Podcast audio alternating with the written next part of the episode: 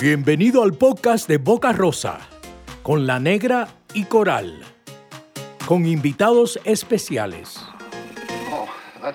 Hola a todos, muy buenas noches, bienvenidos una vez más aquí a Boca Rosa, transmitiendo en directo desde Theatron de película que siempre te da más. Negra, qué rico volver a vernos este año, primer programa de esta nueva temporada. Mi amor, feliz Navidad, feliz cumpleaños, feliz año. A todos de verdad, feliz. Porque volvemos con Boca Rosa, volvemos con premios y volvemos con invitados espectaculares. Así es, el invitado de hoy de lujo, pero mientras nuestro invitado, eh, lo mientras lo presentamos, yo creo que vamos a agradecer a nuestra marca patrocinadora. Claro que sí, una vez más, un año más, nos Así acompaña Myself. Y es que Myself no puede faltar en tu cartera, no puede faltar en tu baño, no puede faltar en tu habitación, porque, por ejemplo, esos pañitos son la locura. Entonces, para esos momentos que de pronto uno tiene que, está- salió, trabajó. Y necesita limpiarse por ahí. limpiar, Y porque sale, exacto, sale una cita, sale algo imprevisto, entonces, pues tienes que estar clean, clean, clean, Clean, clean, como dices tú. Así es. Entonces, Myself es una súper buena opción. Y pues para mañana, para los enamorados que van a celebrar el Día de San Valentín, aunque esto es una tradición muy gringa, Pero, ajá. pero pues acá tú sabes cómo somos en Colombia, que igual nos cogemos de todas estas cosas. Mañana muchos estarán celebrando, obviamente, el San Valentín. Entonces vamos a regalar dos kits para que la gente que nos cuente cuál va a ser ese plan de mañana, un plan romántico. los un planes plan más creativos, dos. Dos. Romántico, creativo, eh, curioso, Eso. porque, ¿no? Entonces que nos cuente, sorpréndanos. Entonces manden sus mensajes ahí, Facebook y YouTube. Así es, manden por ahí, elegiremos los dos mejores para entregar estos dos kits esta noche, kits de Myself. Y pues bueno, yo creo que nosotros nos vamos con una nueva sección que nosotros tenemos ahora. Ay, no, pero la nueva sección va después del flashback. Les tengo pues, Bebé. preparada una nueva sección, pero nos vamos primero con este flashback Theatron para recordar alguna fiesta, algún evento que sucedió aquí, en este escenario, en esta pista. Ustedes lo vieron, aquí estuvieron en vivo y vamos a ver qué pasó en este flashback Theatron.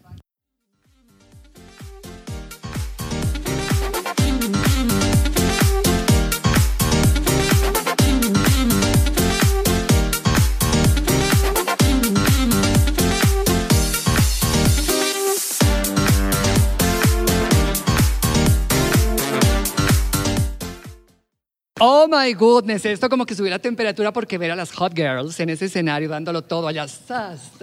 Dios mío, ¿y eso es de cuando te alborotas por las hot girls? No, pues es que Mira, digo- pues yo sé que a ti te gustan muchas cosas, pero vienes No, este no, no, no, 2021 también por ese lado. No, nena, no quiero decir que me hayan calentado en ese sentido que tú estás pensando, sino que digo, vi tanto baile, tanta cosa que yo ya me veía otra vez en ese escenario allá, pra, pra, pra, pra, pra. Dios mío. Hace falta, hace, Hace falta, hace falta. Hace Pero falta, bueno, no solamente a Cora le hace falta eh, el escenario, sino a todos nos hace mucha falta la rumba, pero tranquilos, mis amores, ya casi, ya casi, por ahí les estaremos contando. Redes de Theatron se enterarán de las mejores fiestas. Y hoy estamos estrenando una nueva sección, así que vamos a estar contándoles sobre la vida artística de diferentes divas de diferentes artistas que nos han divertido noche tras noche. Y empezamos con una de lujo. Ella es. Karen Michelle. Entonces, cheques en esto. Bueno, vamos a ver. Nuestra invitada hoy es Karen Michelle Sáenz, quien nos va a contar un poquito acerca de su trayectoria, de lo que ella ha hecho, qué premios ha ganado. Es eh, como conocer un poquitito más allá de lo que vemos en el escenario, porque estamos acostumbrados a verlos aquí en el escenario central, de pronto en la cantina, en sus shows, pero no sabemos que todo esto viene, no, no es de la noche a la mañana. Esto es una trayectoria de años, porque ellas eh, son de las pioneras en Colombia, que ellas empezaron antes de todo este movimiento que conocemos de las drag queen y todo esto, porque en Colombia, antes de gestarse el movimiento drag, empezaron las transformistas, que estás con pegantes, con pelucas, tacones, cosas, ¿sí? Ellas llegan y tratan de parecerse a una mujer. Por ejemplo, cuando Geisel sale bonita. ¿sí? Ok, ok, ok. Es una transformista, de pronto con el blanco abajo que se va gigante. Ok. ¿sí? Por ejemplo, RuPaul es que vemos pues la todo diferentes tipos de drags donde te da eh, Open English si estás por ahí, entonces pues igual me apunto a un curso. Eh, pero wow, bonitas, divinas, espectaculares. Ya. Y hay cosas que pasan, entonces tenemos una fallita aquí con esto, pero pues vámonos con nuestro invitado que esta noche es espectacular Bueno, o no. bueno, vámonos con nuestro invitado aquí en vivo. Tenemos directamente desde Los Ángeles nuestro invitado que llega a contarnos muchísimo sobre sus cosas, su trabajo, porque él está mucho más cerca de las estrellas. Nosotros estamos aquí porque estamos cerca a Monserrate. Sí, pero no, él es de las estrellas De las de, estrellas, Hollywood. estrellas, mi o sea, amor. el showbiz de verdad, porque pues desafortunadamente en Colombia no hay showbiz, pero este hombre es una maravilla. ¿Y saben qué, mis amores? Como dato curioso, él es colombiano, muy poca gente sabe que es de Bogotá. Imagínate, muy, muy pocos de pronto lo han visto en televisión, pero dicen, él es colombiano de verdad. Pues aquí tenemos a nuestro invitado, le damos la bienvenida a Juan Carlos Arciniegas, muy conocido como Ojo Crítico, porque él tuvo su programa dentro de CNN, Ojo Crítico, y hoy en día es Showbiz, ¿no? Así es que, bienvenido Juan Carlos. ¿Cómo están? Eh, Negra, un abrazo, un beso desde aquí. Y a Fer, ¿te puedo llamar Fer o te llamo Coralito? ¿Qué prefieres? Como tú quieras. A mí me gusta Fer. Bueno, Así que si me permites, te llamo. Bueno, un abrazo para los dos, besos. Eh, y sí, aquí estoy que más cerca de las estrellas, pero con esta pandemia, lo que nos ha tocado a todos los periodistas que cubrimos el entretenimiento en Los Ángeles, en Hollywood, es todo por Zoom ahora. Antes entrábamos a una habitación de un hotel y conversábamos con, conversábamos con, con, con los protagonistas de una película, de una serie de televisión. Ahora nos toca por, por Zoom. Mucho ha cambiado mucho, definitivamente, la forma en que estamos trabajando, pero nos toca adaptarnos a ello, ¿no? No hay otra. Así es, pero bueno, tú haces parte del poder latino en los medios de comunicación a nivel internacional. Eres una, pues, una figura que todos eh, queremos llegar hasta allá. Reconocemos, Pero además. cuéntanos tú, ¿cómo hiciste para llegar a ser un líder de opinión en el tema de cine? Uf, es una historia, a ver, te la voy a hacer muy, muy corta. Eh, a mí me gustó siempre el periodismo político. Yo estudié, y, gracias, Negra, por decirle a la gente que soy colombiano, porque mucha gente siempre me dice, pero tú eres mexicano, tú eres latino que nació en Estados Unidos. No, yo nací en, en Bogotá, en la clínica Palermo, allá estudié en el colegio, la universidad, etcétera. Pero siempre estuve interesado en el periodismo político, me encantaba, o, el, no sé, como la política internacional también. Y las cosas se fueron dando que terminé mm, hablando un poco de todo, porque estuve en una agencia de noticias antes de llegar a CNN, entonces hablaba así como de política, hablaba de, economía, hablaba de moda, de lo que fuera. Y en CNN español se me dio la oportunidad de crear un segmento corto de música, de crítica de música. Yo le dije a mi jefa, pero es que yo no fui a un conservatorio. Entonces me dijo, ¿y el cine? Le dije, tampoco estudié cine, yo estudié periodismo, pero el cine soy fanático al cine. Entonces creo que con eso me siento un poco más eh, seguro de hablar de ello. Y así comenzó esto. Estoy hablando hace más de 20 años. Y empecé a hablar de cine y mi primera crítica fue pésima y no me acuerdo qué película fue, porque yo le dije a mi jefa, ¿puedo decir las cosas que realmente pienso en una película o vamos a tener que hablar bien de las que están relacionadas con nuestra marca? No, no, en absoluto. Tú dices lo que quieres y eso me, pues me permitió que la gente también eh, discutiera conmigo, tuviéramos debates de una película, pero al mismo tiempo pues van respetando también la opinión tuya y eso yo se lo agradezco al público. Mira tú, negra. ¿Cuál es esa película que más recuerdas, que te marcó en cine, en cuanto a cine? Uy, no, es que hay muchos, hay muchos. Yo creo, yo respondo esa pregunta con, con un director. Yo amo a, Paul Thomas Anderson. Él es un director estadounidense que tú, seguramente te gusta el cine también, que has hecho películas como Magnolia, películas como There Will Be Blood, eh, The Master, etcétera. Ese para mí es como el gran cineasta moderno, porque hay muchos de, de antes que también me gustan, ¿no? Stanley Kubrick para mí también es uno de los grandes maestros. Pero cualquier cosa que haga Paul Thomas Anderson voy a salir corriendo a verla. Tú eres un ejemplo para todos nosotros, para todas las personas de la comunidad LGBTI en cuanto a que, pues, un ejemplo de fortaleza y de talento, de que las personas LGBTI cuando quieren pueden hacer algo, sí, las personas que pertenecemos a la comunidad LGBTI. ¿Cuál es ese mensaje que le darías de pronto a esas personas que en momentos piensan, oye, como que no, no sé, por ser de la comunidad no me salen las cosas, no me llaman, me cierran las puertas porque dicen que soy gay, lesbiana, transexual, bisexual? De pronto, ¿qué mensaje le darías a esas personas? Es, es complicado, pero yo te digo que mi- el trabajo en cine español, desde la entrevista de trabajo, yo recuerdo que, que, me dijo el, en ese momento el presidente de la cadena, a mí no me importa que usted sea católico, que sea judío, o que sea alto, bajito, gay o no gay, lo dijo así. Yo lo que quiero es que usted sea feliz en lo que está haciendo aquí para la compañía, si lo contratamos. Y para mí esa fue mi primera puerta que se me abrió de poder llegar a una redacción y decirle a mis compañeros que yo era gay abiertamente, porque en los otros trabajos no lo dije que la gente lo pensaba, lo asumía, eso es otra cosa, pero allí sí me sentí en total libertad de decir, ok, soy gay y eso es una parte más de mi personalidad y es lo que me, lo que me hace Juan Carlos Arciniegas. ¿no? Entonces, eh, dar un consejo, bueno, es, complicado porque para mucha gente es difícil, para mucha gente hablar ya con sus, tus padres es, es ya un paso enorme que das, ¿no? Y de lanzarte un poco al vacío de saber si vas a continuar con el apoyo de ellos, de tus amigos. Yo siempre he dicho, el, que dice es que no quiero perder a mis amigos, digo, si tu amigo no entiende que tú tienes esta orientación sexual, pues Total. debería ser tu amigo. Es hora de cambiar de amigos. Entonces no, no, me atrevo a dar consejos. Así es sencillo. Claro, no, es que me voy a perder a los amigos, pues no son amigos, entonces, porque ¿quién te va a juzgar por tu orientación sexual? Repito. Entonces, eh, ay, no sé, yo, yo creo que cuando tú tienes buenos amigos, y que te entienden, sean heterosexuales, homosexuales, lo que tú quieras. Y si tienes una red de, apoyo, te pueden dar buenos consejos.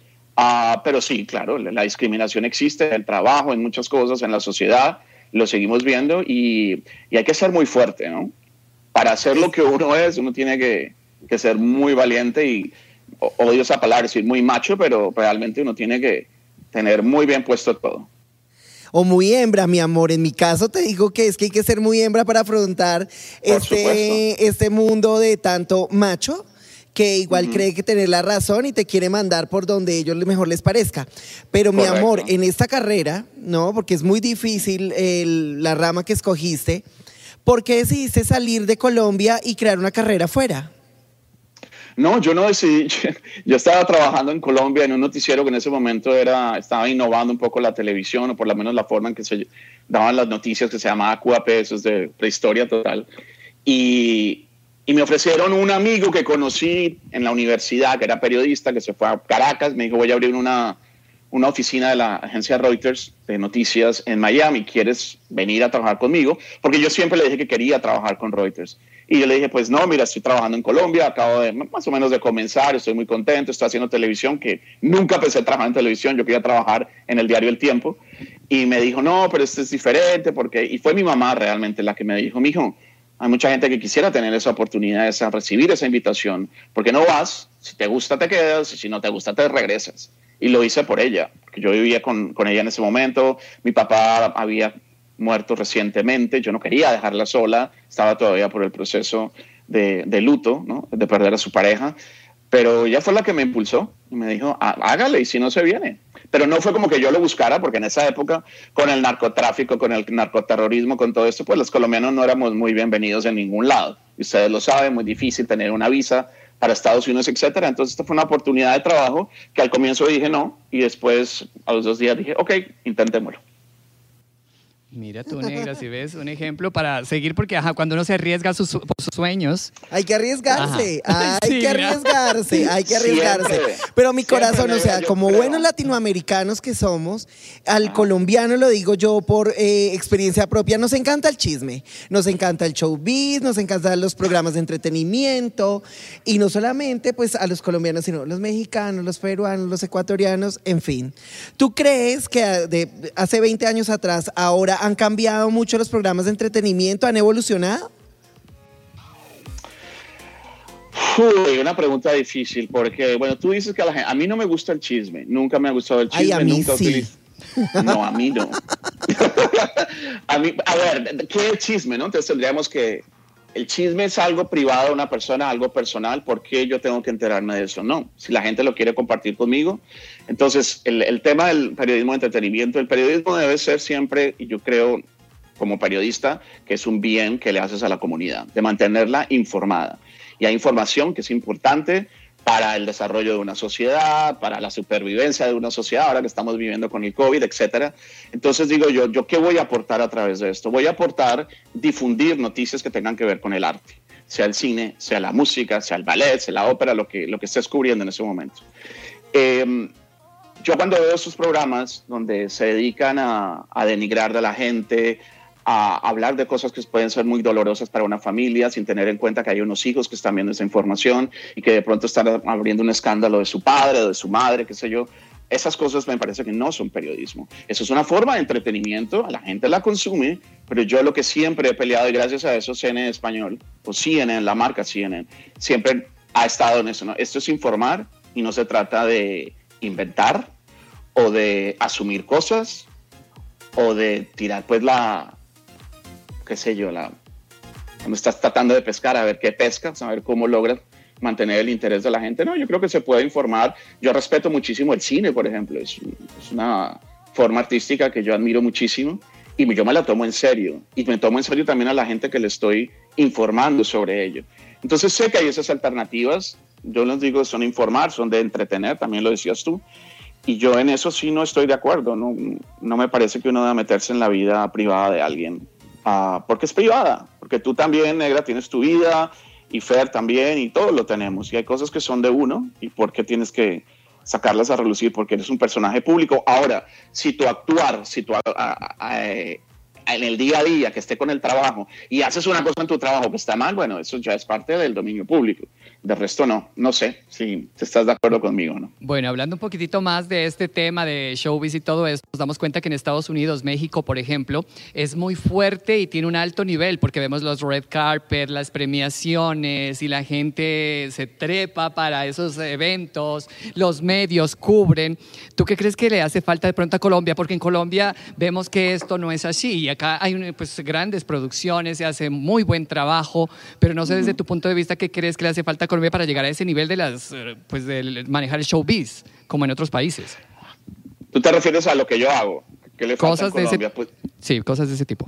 Mira, es que me tocaría como sentarme realmente a hacer la tarea, ¿no? No, no quiero hablar de forma poco profesional o, o decir, bueno, es que a mí lo que me parece que en Colombia el problema o en Colombia lo que hay que destacar es esto porque no estoy muy familiarizado. Como te digo, cuando yo veo un programa de esto de, de desprestigiar a alguien, yo inmediatamente cambio el canal. Porque me parece, y, y no es en Colombia, en cualquier parte, en España tienen estos programas que duran tres horas y se insultan entre ellos y yo no le veo que eso a mí no me aporta absolutamente nada. ¿no? En este caso prefiero irme a ver una película. Entonces me tocaría ir a Colombia a ver cómo se están haciendo las cosas. Me imagino que hay grandes eh, colegas míos profesionales eh, que respetan su fuente y, no sé, pero nosotros lo tenemos todo, ¿no? Tenemos buenas universidades, buenas escuelas, gente que ha hecho periodismo, ni siquiera pasando por, porque eso me lo decían a mí en la universidad, o cuando conseguí mi primer trabajo, perdón. No, es que hay gente que no necesita pasar por una universidad para ser buen periodista. Y a mí me, sonaba un poco como ofensivo después de haber estado cinco años en la universidad, pero luego me, me di cuenta por qué me lo decían, porque en la calle puede ser aprender a ser muy buen periodista. Y lo importante ahí siempre es rodearte de gente buena, de gente que tú admires, de que quieras aprender de ellas. Y si no tienes un jefe así, pues ahí te toca buscarlo por otro lado. Mm. Pero ese, eso a mí me parece también buenísimo que lo estés aclarando, porque pues igual no me va a retractar de que a mí me encanta el chisme, no es me va a meter en la vida no. de, la, de, la, gente, porque sé también que, que, que este tipo de programas o tipo de dinámicas eh, han afectado a mucha gente, a muchas familias, a muchas parejas, pero sí es lindo, por ejemplo, tener la opción de ver um, cosas de la realeza, cosas de Hollywood, cosas uh -huh. de diferentes partes del mundo que son interesantes sin necesidad de invadir. Ahora, es Correcto. buenísimo lo que acabas de decir porque no hay gente que, que, al informar o al desinformar no los hace periodistas. ¿No? Entonces uh -huh. también es como el que yo hago algo chévere acá, no significa que sea actriz o que sea presentadora o que sea. Creo que cada eh, eh, profesión merece un respeto. Uh -huh. Y se nota la pasión que, que tienes por lo que haces, mi amor. De verdad que admiración total. Negra, gracias. Mira, yo, yo pienso una cosa, ¿no? A veces en la, en la entrevista tú te ganas la tú lo sabes, te ganas la confianza cuando estás conversando con alguien con un amigo. Te vas ganando esa confianza y hay cosas que salen en una entrevista que debe ser informativa que se pueden convertir en algo muy personal. Pero yo no voy a empezar a decirle a, a un cantante, y te pongo el, el, el, el, ejemplo de Pablo Alborán. Cuando yo conocí a Pablo Alborán, pues a mí el gay me decía, ah, él es gay, pero yo, ¿por qué tenía que preguntarle una entrevista, tú eres gay? Porque es como, ¿por qué le hago una pregunta? ¿Acaso me interesa a él? ¿Lo quiero invitar a salir? quiero estar con él una noche eh, bailando. No, ¿por qué le tengo que preguntar eso? Y pasó el tiempo y Pablo Alborán finalmente el año pasado dijo, oye, bueno, quiero contarles que, que yo soy gay y que no pasa nada, ¿no? Entonces yo le preguntaba a él hace unas semanas que lo entrevisté, le dije, mira, yo cuando te conocí, yo lo asumía y también me hubiera podido equivocar, ¿no? Pero ahora quiero saber por qué decidiste decirlo, ¿no? Si había, ya hubo tantos años de carrera de él y por qué ahora, ¿no? Me dice, bueno, porque sí, porque era el momento. Entonces eso hay que respetarlo también. es, yo, yo, te entiendo lo de los chismes, ¿no? A uno le gusta sentarse y decir, bueno, ¿qué pasó con la reina hoy? ¿No? Como, como comentabas. Eh, y ahora que estamos viendo una serie que es buenísima, como, como The Crown, que, que ahí hay un, hay un poco de morbo, ¿no? Saber, bueno, si será que así se hablan, si será que así se llevaban, etcétera, y que te da un poco de luces frente a toda esa cosa que, que nos presentan que es perfecta y no lo es. Eh, pero nunca, lo repito, ¿no? Hay que ser responsables. Y el que, el que diga, no, es que yo soy periodista y me gusta contar chismes, eso no es ser periodista. Debió haber estudiado otra cosa, que no sé qué será. Pero no, yo no fui a la universidad. Ojalá que esto lo estén viendo los que hacen los programas de chismes en Colombia. De verdad que mal que no pueda decir los nombres, pero por favor. Sí, porque es que tenemos dos que son fatales, pero pues bueno, eso es otro tema, mi amor. Ahí sí nos vamos. Y, otra cosa, ¿no? Pero bueno, mi corazón de las personas que, eh, que te gustaría entrevistar, que no has entrevistado, ¿quién sería? Bueno, el, que, quería cerrar algo con eh, ese tema, ¿no? De que porque tengo una plataforma, porque me están viendo, voy a, a destruir la vida de alguien. Ah, pero que no se metan conmigo, ¿no? Porque ha pasado ah, bueno, si tú estás cubriendo ese tipo, y, qué pena que me, que me, esté desviando nuevamente, si tú estás cubriendo el chisme, tú tienes que aguantar a que también te, vean de esa manera. Entonces eso no está bien. Bueno, ¿qué entrevista me gustaría? Eh, a Madonna no me ha tocado todavía. Y Madonna en mi época, cuando yo era joven, era difícil hacer entrevistas, ahora es más fácil, ahora se, ha, abierto mucho más en los últimos años a la prensa. Pero no me ha tocado ella. ¿Y, ¿Y por qué ella? Pues porque para mí fue un gay icon, ¿no? Durante mi juventud, significaba la libertad, poder expresarse como quería, poder ser atrevida, romper las normas. Y en una época en que yo pues, todavía estaba en el closet, que todavía tenía que como que disimular. Yo nunca decía tengo novia, me gustan las mujeres, pero me quedaba calladito cuando los compañeros estaban hablando de novias. Y, eso era complicado. Y ella representaba, ¿no? Como esa libertad que uno quería. Y, y bueno, porque me gustaba su música y porque la he bailado, etcétera. Pero ella es un personaje que todavía no me ha tocado. Bueno, mira, por aquí a través de Facebook, Juan Villada pregunta, ¿crees que existe lo que se llama ángel o estrella en las personas y es necesaria para ser exitoso? Definitivamente. Sí, lo hablábamos el otro día con unos amigos hablando del tema de los actores, ¿no? Un actor o una actriz pueden ser muy guapos, hermosos, con o sin cirugías, eso es otra cosa que yo respeto muchísimo. El que crea que la necesita por algo será, porque quiere llenar un vacío, porque quiere tener más oportunidades, qué sé yo. Pero una persona que puede ser muy guapa, aquí en Los Ángeles, les digo, y ustedes se han venido, aquí vive la gente más linda del planeta, o vivía antes de la pandemia porque se han ido muchos. ¿Por qué? Porque todos vienen a buscar esa fama, esa oportunidad, hacer una carrera, porque son guapos y porque algunos se han, se han preparado, otros no, de pronto creen que solo por la cara. Pero cuando tú tienes la cara, cuando tienes el cuerpo, si no tienes ese ángel, yo creo que es difícil. Más porque es algo que tú no, no aprendes, es algo que te viene a ti innato, es algo que de pronto tiene que ver con la forma en que te criaron tus, te criaron tus padres, perdón, de, de, la, la, gente que te ha rodeado toda la vida. Y si tienes ese ángel, ahí avanzas muchísimo. Muchos de los actores o los grandes actores del mundo, de, de Hollywood, pues, no son particularmente guapísimos. Mientras que hay otros que son guapos y dicen, ¿por qué la carrera de esta persona no despegó, ¿no? Porque no tienen ese ángel. Y es importante. Y, además del ángel hay que ser siempre eh, humilde. Eso yo creo que también hace grande a un artista. Muy importante eso de conservar la humildad, porque muchas personas cuando ya consiguen lo que quieren arriba ya creen que, que, nacieron allá, que estuvieron allá toda la vida, pero no saben que cuando uno sube también puede bajar. Mira, yo eh, estoy en el, en el medio, detrás de, en la producción, yo soy maquilladora. Y muchas veces he conocido gente tan bonita y empezando, súper queridos, súper amables. Y cuando medio ya le dan un poquito más de protagonismo, no, esto es una cosa... No te conocen. Sí, no, no, tanto que a mí no me conozcan, pues ni fu ni fa, porque igual yo tengo que hacer mi trabajo y punto. Sino con la otra gente, la reacción que toman. A mí sobre todo lo que me parece es con el público. Porque tú mejor que nadie sabes, eh, Juan Carlos, que en Colombia nos encanta la telenovela, nos encanta la televisión, así está desapareciendo pero a la gente le gusta seguir a su actor, le gusta seguir a su actriz, y a veces cuando se los encuentran y son tan groseros o son tan déspotas. Ahora también está el que me parece muy curioso, que yo creo que tú te los has topado mucho, que son súper queridos y fíjense ser súper queridos y cuando llegan a la producción son de lo peor. Sí, sí, sí, sí. Mira, yo le, decía, eh, y lo, hablamos en la entrevista tal vez, a, a Yane de Piso 21 yo conocí a Piso 21 aquí en Los Ángeles porque vinieron a hacer un, creo que fue un concierto, una presentación, una promoción. Y le dije, sí, tráigame los colombianos, chévere, paisas, que, y me parecieron muy bacanos todos. Y yo lo veía a él, porque se lo dije también, muy vanidoso, él se miraba mucho en el espejo. Y no, tú lo debes saber si has trabajado con él. Y, y mm. pasaron los años y el Jan se, pues, deja la agrupación y estaba trabajando en su, en su carrera como solista y yo lo veo que se ha mantenido sencillo y le dije, oye, usted ya no es tan vanidoso como antes. Me dijo, no, pues obviamente él tiene que verse bien, tiene que preocuparse por el maquillaje o el pelo, que sea, pero yo le decía, es que tú te la pasabas viéndote en el espejo. Y me parece que es un tipo que no ha perdido esa humildad, y ojalá que no, porque hay otros, como dices tú, ¿no? Que cuando, por ejemplo, necesitan la entrevista, son queridísimos o queridísimas, y pasan los años y ya no vienen a hablar contigo, ¿no? Porque ya, te, ya eres muy poquito para ellos.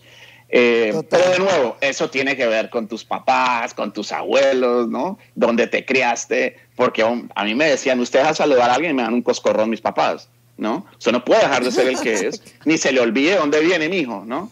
Por más plata que tenga la, la gente, lo que sea. Esa humildad sí, yo le diría, yo a veces pienso que yo sería buen manager de, de talento, sobre todo a gente joven que está comenzando, porque veo que los engañan mucho, veo que, que se descrestan, para hablar así como bien paisa, que no lo soy, pero se descrestan mucho desde el comienzo, ¿no? Ay, van, y ahí pierden el rumbo, y ahí ya no están pisando tierra. Entonces, bajarlos constantemente, porque no hay cosa más linda que entrar a una entrevista con el señor George Clooney y que ellos están siempre sentados y con Julia Roberts, que se, se pongan de pie y te saluden. No como otros que tienen menos experiencia y que no son ni tan famosos y que se quedan ahí sentados como, como que los papás nunca le dijeron, oiga, levántese a saludar. Entonces, eso es, eso, es, eso es bonito, decir, bueno, esta gente es la que vale la pena, talentosa, guapa, pero además gente de verdad. Bueno, y, hablando un poquitito así como de anécdotas, por decir algo, ¿cuál ha sido ese artista que te tocó entrevistar y que fue el más difícil? Esa, esa siempre la, esa siempre, afortunadamente no ha habido otra peor que esa, eh, fue Amy Winehouse. Amy y digo, a ver, yo amo, todavía la amo, pero en ese momento yo estaba enamoradísimo de la música de Amy Winehouse y llegaba a mi casa y la escuchaba después del trabajo, me tomaba un vinito, uh-uh. vino tinto, me acuerdo, y cuando me, un viernes, yo estaba en Guayabado, yo lo que quería, porque salía todos los jueves a un bar gay con una amiga que era periodista también, y, nos quería mucho la gente de la barra, y estábamos bebiendo los jueves, pero sagradamente, no era como nuestra tertulia. Y el viernes trabajar y a las 4 de la tarde me llaman y me dicen, oye, que si quieres entrevistar a Amy Winehouse. Y le dije, ¿cuándo? Eh, media hora. Y yo, no, no, no, no, espera, espera, ¿cómo que en media hora? Ella está en Los Ángeles, usted va a hacer la única entrevista, nadie más de América Latina en televisión la ha entrevistado, ¿lo vas a hacer o no? Y yo con el guayabo que tenía dije, pucha, bueno, listo. Y me, me preparé en media hora, en ese momento la revista Rolling Stone, la había tenido en un súper eh, artículo, estaba en portada, se acababa de casar. Bueno, la cosa es que llegué y ella fue muy amable, hizo todo lo que yo le dije, pero cuando le encendimos la cámara, no me contestaba así, no, me miraba así como, ¿de qué me está preguntando este tipo? No tengo ni idea. No, pues no sé, no. Y esa fue la entrevista con Amy Winehouse. Y yo al final la quería ahorcar. Pero cuando, cuando apagamos la, la cámara, ella ve que yo me estoy tomando una cerveza para el guayado y me dice, ay, ¿por qué estás tomando tan temprano? Entonces le dije, no, porque anoche tomé. Y entonces me dijo, ay, ¿qué tomaste? Y bueno, eso le pareció como muy divertido, que le contara dónde había estado rumbeando yo. En fin, esa fue difícil y, lamento que haber tenido una, una artista como ella, que, que, no hay otra y que quizá no habrá otra como ella, ¿no? Esos artistas únicos que hay. Eh, que yo no, no, haya podido sacar algo interesante. Pero luego vi el documental años después, hermoso, donde lloré, donde me di cuenta que no era una persona fácil para entrevistar, ¿no? Y no porque fuera antipática, yo no estaba siendo antipática, era así, no le gustaba hablar mucho. Pero mi amor, o sea, no importa con guayabo, sin guayabo, como haya sido, o sea, es una estrella que, que marcó, que nos marcó a muchos y qué bueno que también la ya tengas. Bueno, a veces no son las mejores experiencias, pero qué divino que esté dentro de también dentro de todo este mundo de personas que has entrevistado. De verdad que, o sea, el, Bluff, o sea, era Amy Winehouse. No, es que y en esa, en negra. yo digo, quien está más cerca de las estrellas. Y es que es una belleza. A mí, la verdad, de las cosas que me parece, yo tengo que decírtelo, mi amor, es que me parece súper sexy la forma en cómo hablas, en cómo abordas las cosas. Me parece supremamente miau, digo yo, porque es que como uno ve tanta gente que pregunta unas cosas que no son tan chéveres o que no tienen a veces el tono o que a veces no son tan entretenidos de escuchar. Gente que de pronto puede ser muy profesional, pero siento que su voz tampoco es tan chévere. En cambio, tú la tienes todo, mi cielo. Tan divina, tan divina. A ver, cuando hacemos una entrevista. Creo que ya nosotros eh, queremos nosotros queremos adentrarnos un poquito más, eh, pasar un poquito de esa confianza contigo y empezar a preguntarte otras cositas aparte del Oh my God, prepárate. Oh my God. Como te decía, el colombiano que está más cerca de las estrellas, vive en Los Ángeles, como tú dices, donde está toda esa gente guapa y todo eso, ¿está soltero o comprometido? Soltero. ¿Cuál es el perfil de tu pareja ideal? Que me haga reír. ¿Cuál es ese entorno propicio que encienda la pasión? Una película, en cine. Preguntas rápidas, vamos con una ráfaga así de preguntas rápidas ya que estamos llegando como al límite. Entonces, eh, ¿calentar o que te calienten?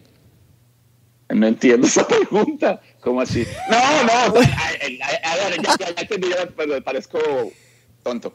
Eh, no, yo creo que tiene que ser de dos dar un poquito de... O sea, calentarse. Dejarse, calentar y calentar a la, a la persona, ¿no? Digo, estoy pensando como en el arroz, pero... Ok, sí. Ok. ¿Con o sin luz? Eh, ay, es que yo soy un descarado, a mí no me importa. Yo veo amigos que están guapísimos y que tienen un cuerpazo y, y viven como acomplejados. Le digo, ah, a mí no me importa mi barriga. No, eh, con luz con luz. ¿Tradicional o arriesgado? Oiga, ustedes se están metiendo mucho en temas privados. Sigan, a ver, ¿qué más? ¿Eres tradicional o arriesgado? ¿En, general, dices? Um, Como por donde tú eh, quieras tomarlo. Uh, uy. En la vida, en la vida. En la vida, en la vida. Yo, yo soy, a ver, yo soy tradicional porque es que me crié en, colegio católico, en universidad católica, uh, pero he tomado riesgos en la vida, sí. Con lo que les decía de, de haber ido, me haberme ido de Colombia sin querer irme, pero dije, bueno, ¿qué es lo peor que puede pasar? ¿no? Eso, es, eso es tomar un riesgo. Mm. Bueno, seguimos con este rapidín de preguntas entonces. Eh, ¿Lamer o tocar? Eh, pues si es un helado hay que lamerlo, sí. sí. Y si es la pizza hay que tocarla. Qué inteligente. Eres terrible para salirte por los lados.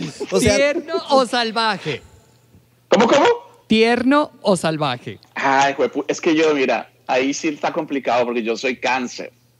Y yo soy un tipo como muy sensible. Yo, yo, yo me enamoro a los dos minutos. Eh, pero hay que ser salvaje también porque, porque eso te da libertad. ¿No? Ah, sí. Lo somos, yo también soy cáncer. Decir, ya, me, lanzo. Perdón. ¿Tú también? Sí, 7, 7, 7. 7 de julio a las 7 de la noche. Coge la pelada. 7, 7, 7. Bueno, qué bonito eso. No, yo el 16 de julio. Estamos cerca. Imagínate. ¿Rápido o lento? Depende, porque a veces uno tiene que salir corriendo a trabajar. Hay que hacerlo rápido. Y entonces toca rápido. ¿Y eso por qué? ¿Sí? Me están esperando para hacer un, como decimos, un tiro en vivo, que van a salir en vivo, entonces hay que hacerlo rápido, prepararse rápido. Bueno, mira, vea.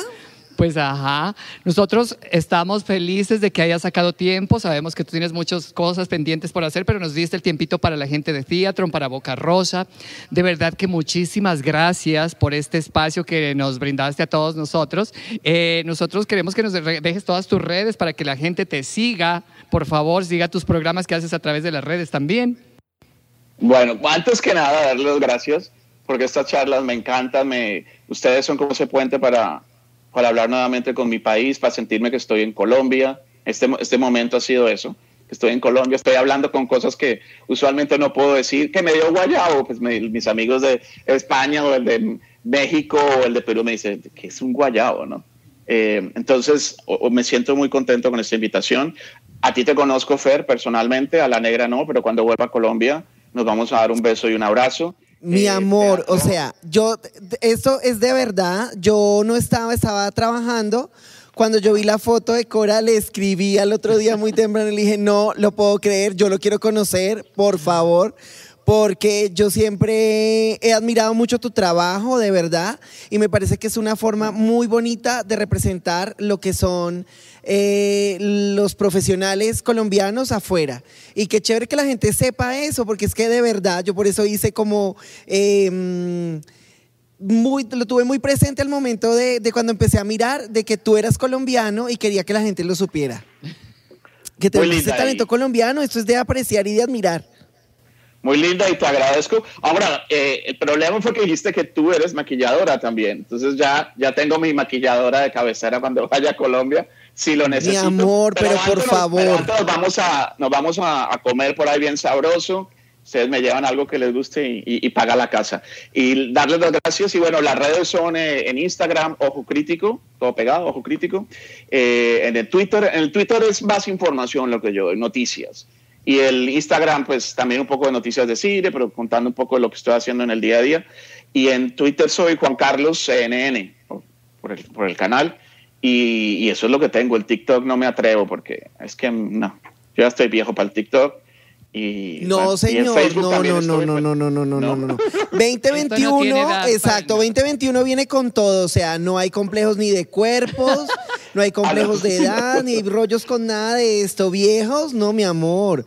O sea, no, no importa. Viejo Trump y míralo todo de lo que ha llegado a ser. Entonces, aunque no entremos en ese tema, porque qué fuerte. No, mi amor, igual, de verdad, sabes que esta es tu casa. Teatron está abierto para ti, Boca Rosa. Eh, nuestras redes sociales también para cuando quieras. Y de verdad, muchísimas, muchísimas gracias por haber estado hoy con nosotros. No, a ustedes gracias. Y cuando yo voy a teatro, me encanta la cantina, porque el ruido de esa música tecno me pone nervioso. Me voy a la cantina, nos tomamos una botella, los tres, de tequila y, a escuchar buena, y a escuchar buenas baladas y rancheras. ¿Qué les parece? Claro que sí. Tú claro sabes que, aquí, te esperamos con los brazos abiertos en cuanto el club vuelva a abrir y tú vengas para Colombia. Bienvenido siempre, esta es tu casa. Bienvenido a tu casa, Teatrón, a Boca Rosa. Nosotros felices de tenerte con nosotros. Chao y muchas gracias. Besos. Muchísimas gracias. Un abrazo. Gracias oh my goodness, negra, pues mira, invitados de lujo para empezar este esta nueva temporada y qué mejor que pues que con Juan Carlos. Yo también veía mucho a través de la televisión todo lo que le hacía de cine y saber que vine a conocerlo aquí en el club y ahora lo pudimos tener aquí en el programa, pues es maravilloso. Es maravilloso, además también creo que es un punto de referencia muy importante para todos los chicos y chicas que están haciendo ahora eh, periodismo, porque creo que si nos hace falta un poco más de, mm, seriedad, creo yo, pero no porque se vuelva una cosa cartonada, una cosa aburrida, sino que realmente el respetar también a quien te está escuchando. Entonces, pues bueno. Pues negra, Ahora sí venimos con la notica que teníamos eh, anunciada acerca de las divas. Es que nosotros vamos aquí también a tener como invitadas a las divas en una entrevista cortita en la que ellas mismas nos van a contar acerca de su carrera. Así es que hoy nuestra invitada, quien abre esta nueva sección, es una invitada de lujo que tiene una gran trayectoria, ha ganado muchos premios. Se trata de Karen Michelle Sainz, quien hace drag y hace transformismo. Así es que vamos a ver esta nota de divas, esperamos la disfruten.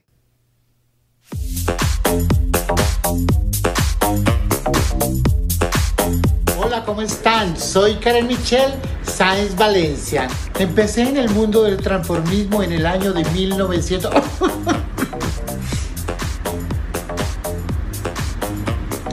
y me convertí en reina nacional del bambuco. Luego vino Miss Mundo, Miss Universo, Miss Colombia, reina nacional de las flores, señora naciones, romanos de oro y miles de concursos. Fui reina, modelo y actriz. Ahora soy presentadora, organizadora de eventos, tengo mi propio programa y mi canal de YouTube, Karen Michelle Sainz. Les cuento que fui la primera colombiana en ser elegida como Miss Independencia Internacional entre 3.957. Mentiras por decreto. A las nuevas generaciones les recomiendo no solamente es vestirse, lo importante es mantenerse. En mis redes sociales me pueden encontrar como Karen Michelle Sainz en Facebook e Instagram. Y vayan a mi canal de YouTube Karen Michelle Sainz y suscríbanse. Ah, Mira, que ellas mismas ahora vienen a contarnos un poquito de su trayectoria, así resumidito, diciéndonos qué hicieron, qué consejo nos mandan para las nuevas generaciones. buenísimo. Además que Karen Michelle, de verdad te mandamos muchos besos. Muchas gracias por haber atendido a nuestro llamado, de verdad. ¿Y sabes qué? Como dato curioso, o sea, Geisel fue reina. No, Geisel solamente fue reina en, un, eh, en una comparsa que hicimos para... No, pero de concurso, de No, concurso. No, nunca. Ok, No. yo tampoco fui reina No. nunca. No, lindura. No, o sea, participé, pero no quedé ni volver sí el otro participaste en año, uno, sí. yo nunca. En uno no. No. Ay, bueno. No, linda. Pues y hablando de Geisel, pues vamos a ver con qué nos sorprende hoy, con qué nota nos trae, porque ella siempre nos sube un poquito la temperatura y nos enseña, ¿no? Nos enseña un poquito y nos hace pensar de las cosas que nosotros vemos, que nos pasan. Así es que Y que vamos- no debemos hacer Eso. también. Así es que vámonos a ver con qué nos sorprende hoy. Hotline con Geisel. El mundo del entretenimiento para adultos nos muestra hombres salvajes, fuertes, masculinos, empoderados, destrozadores, machos cabríos. Pero la realidad es otra, corazón, muy distinta. Juegan con nuestros sentimientos. Son efectos de cámara e iluminación. Todo es mentira. No hay todos esos litros de leche que van y vienen en las producciones. Solo es clara de huevo con azúcar pulverizada. ¿Quieres una doble penetración porque lo ves fácil en la cámara? Pero eso duele mucho. Mm, No lo digo por mí. Me lo contó una amiga. Todo es mentira. Ves miembros gigantes, desmembradores, y te haces una idea falsa de la realidad. Pero nada es como parece. Todo es ficción. Ves miembros gigantes, desmembradores. Eh, Desmembradores, creo que fue aquí atrás, mis amores. Ustedes no saben cómo está nuestra astróloga y nuestra y nuestro ingeniero. Nuestra bruja de Está, sí, está haciendo una cara cuando dijeron desmembradores. Como que se quedó. identificada. Sí, de verdad quedó candente. Candente como, como la notica que tengo. Se despertó. Se despertó, pero por ¿Qué favor. notica nos traes? Bebé, pues es algo que pasó en estos días.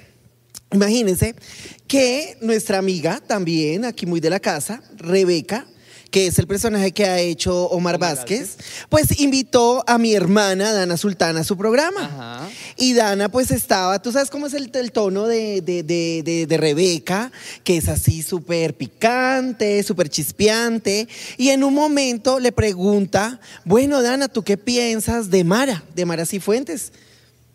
Y Dana se ha despachado en contra de Mara. ¿Por qué? ¿Qué pasó? Pues ustedes también saben que Dana invitó no solamente una, sino dos veces a Mara. Y resulta que una vez, bueno, no se pudo, que por conexión. Creo que a ella le, va- le falla varias veces el, el internet, porque Ajá. con varias personas ha pasado. Bueno, ok, eso puede pasar porque tú sabes que Sí. ¿no? Como es, es- es- es- estas cosas de tecnología. Bueno, y la segunda vez, pues mm, ya estaba en el live todo y nunca apareció, nunca llegó.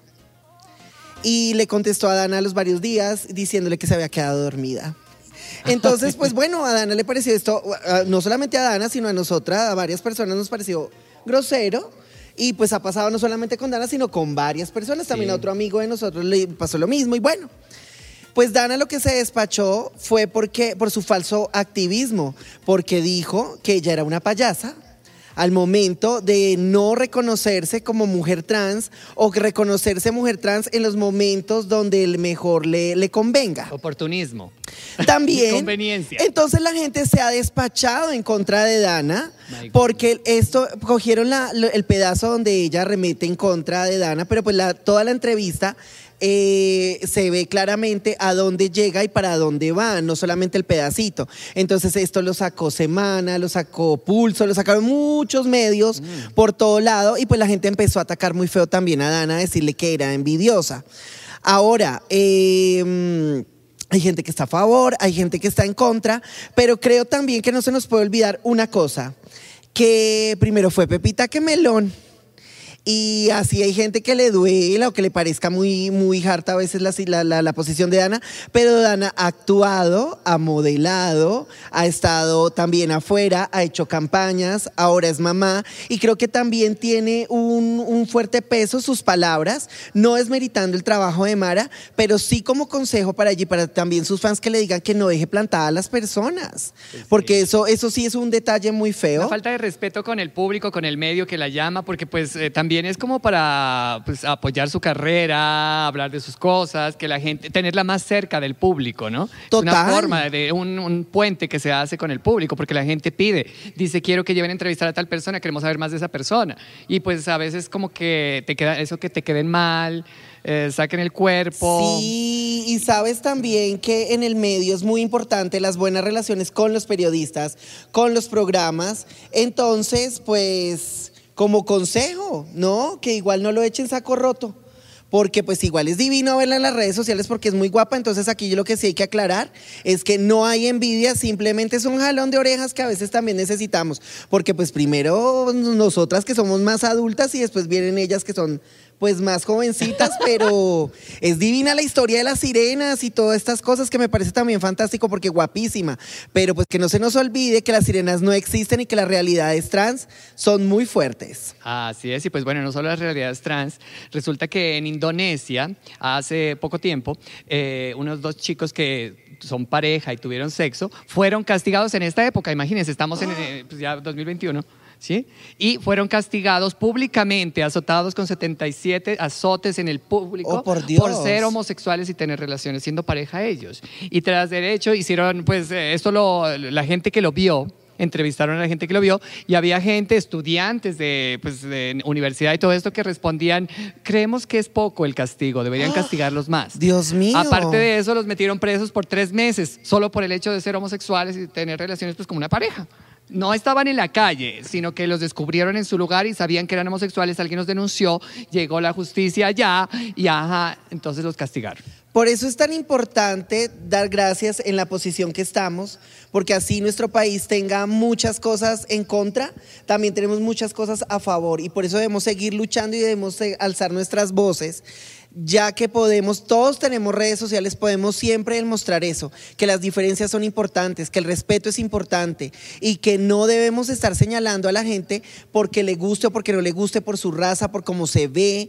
Ese tipo de cosas están mandadas a recoger y si esto pasa en este tipo de países, demos gracias que aquí no pasa. Así es, bueno, nosotros llega el tiempo que es lo que aquí nos acosa, el tiempo ya se nos acaba, pero nosotros les contamos que pronto vamos a estar cambiando así de secciones periódicamente, vamos a crear un grupo de amigos de Boca Rosa para que estemos más en contacto para saber información del club y de Boca Rosa y por ahí les cuento que deben estar pendientes de las redes del club porque dentro de poco vuelve a abrir las puertas el muro, así es que ajá, pendientes en las redes del muro by Theatron, sí, el muro restaurante, porque pronto abrirá sus puertas nuevamente, así es que podremos volver al muro, empezar por el muro y ver qué continúa. Y pronto también tendremos un grupo de amigos de Boca Rosa, donde, le- como les comento, vamos a hablar temas del club, vamos a mandar eh, concursos y todo esto, así es que les estaremos informando pendientes de nuestros programas. Gracias a toda la gente que se conectó, a la gente que nos mandó estrellitas, Gelbis, eh, Javier, que también nos mandó estrellitas. Muchísimas gracias a todos los amigos, conocidos, a la gente nueva que está aquí. Sábados, 8 de la noche, aquí directamente desde Teatro Negra. Pues muchísimas gracias. Muchísimas gracias, mi amor, a todos ustedes. Muchas gracias por estar ahí conectados. Ya saben, tenemos una cita todos los sábados en la noche para que vengamos, la pasemos rico, hablemos y sobre todo esperemos esa apertura que la estamos esperando desde hace mucho. Así Entonces, es. Y pues, por ahora pendientes en las redes personales. Eso es, cuidarnos y pendientes de las redes personales. Así es. Arroba la negra 7000 Instagram. Arroba Coralito. Y ahí nos informamos de todo, estamos pendientes. Besos y abrazos virtuales para todos. Felices de que nos estén aquí acompañando. Muchísimas gracias. Y recuerden que Teatro de Película Siempre te da más. That's all right.